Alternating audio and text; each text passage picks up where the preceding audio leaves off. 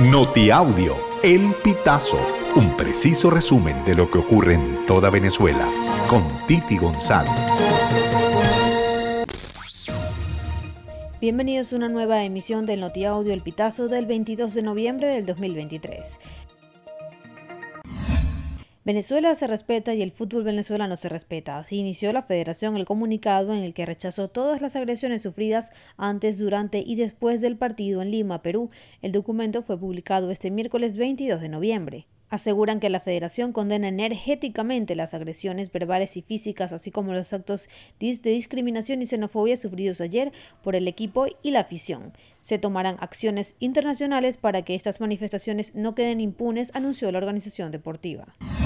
Funcionarios del SEBIN detuvieron el 21 de noviembre al activista político del partido Encuentro Ciudadano Nelson Piñero en el estado Carabobo. Así lo denunció en sus redes sociales la presidenta de esta organización partidista Delsa Solórzano, quien aseguró que la presión se realizó sin orden judicial. Un hijo de Piñero informó que funcionarios del SEBIN llegaron a su residencia a las 11 de la noche y hasta las ocho y media de la mañana del miércoles se desconocía su paradero.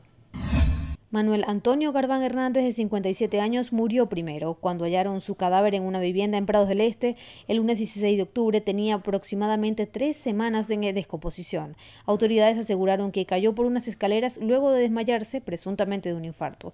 El hombre vivía junto a su madre Irene Hernández de Garbán, de 87 años, en una quinta llamada Irene ubicada en la calle San José con Avenida al Parque.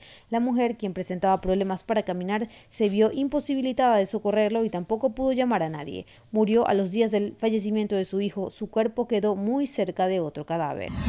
Al cumplirse un mes de la elección primaria del 22 de octubre, la candidata ganadora María Corina Machado difundió este miércoles un mensaje a propósito de la ocasión en el que calificó de error el referéndum sobre el Esequibo previsto para el 3 de diciembre y plantea su suspensión porque considera que no es un aporte a los argumentos jurídicos que Venezuela debe presentar ante la Corte Internacional de Justicia. La candidata unitaria del sector mayoritario de la oposición plantea un curso de acciones que incluyan la convocatoria a los mejores expertos del país y el mundo, historiadores, juristas, diplomáticos y militares, para formar un equipo que fortalezca los argumentos que sostiene la posición histórica.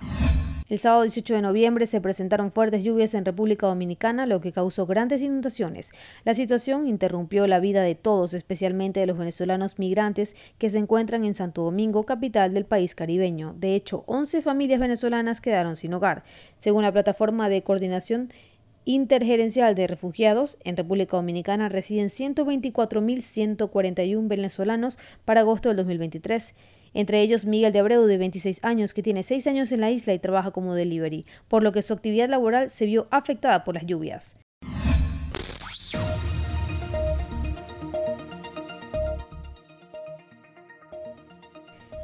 Amigos, así finalizamos. Si quieres conocer más informaciones, ingresa a elpitazo.net.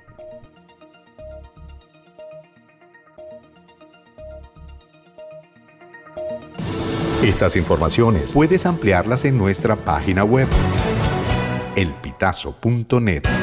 También recibimos tus denuncias vía SMS o WhatsApp a través del 0414-230-2934.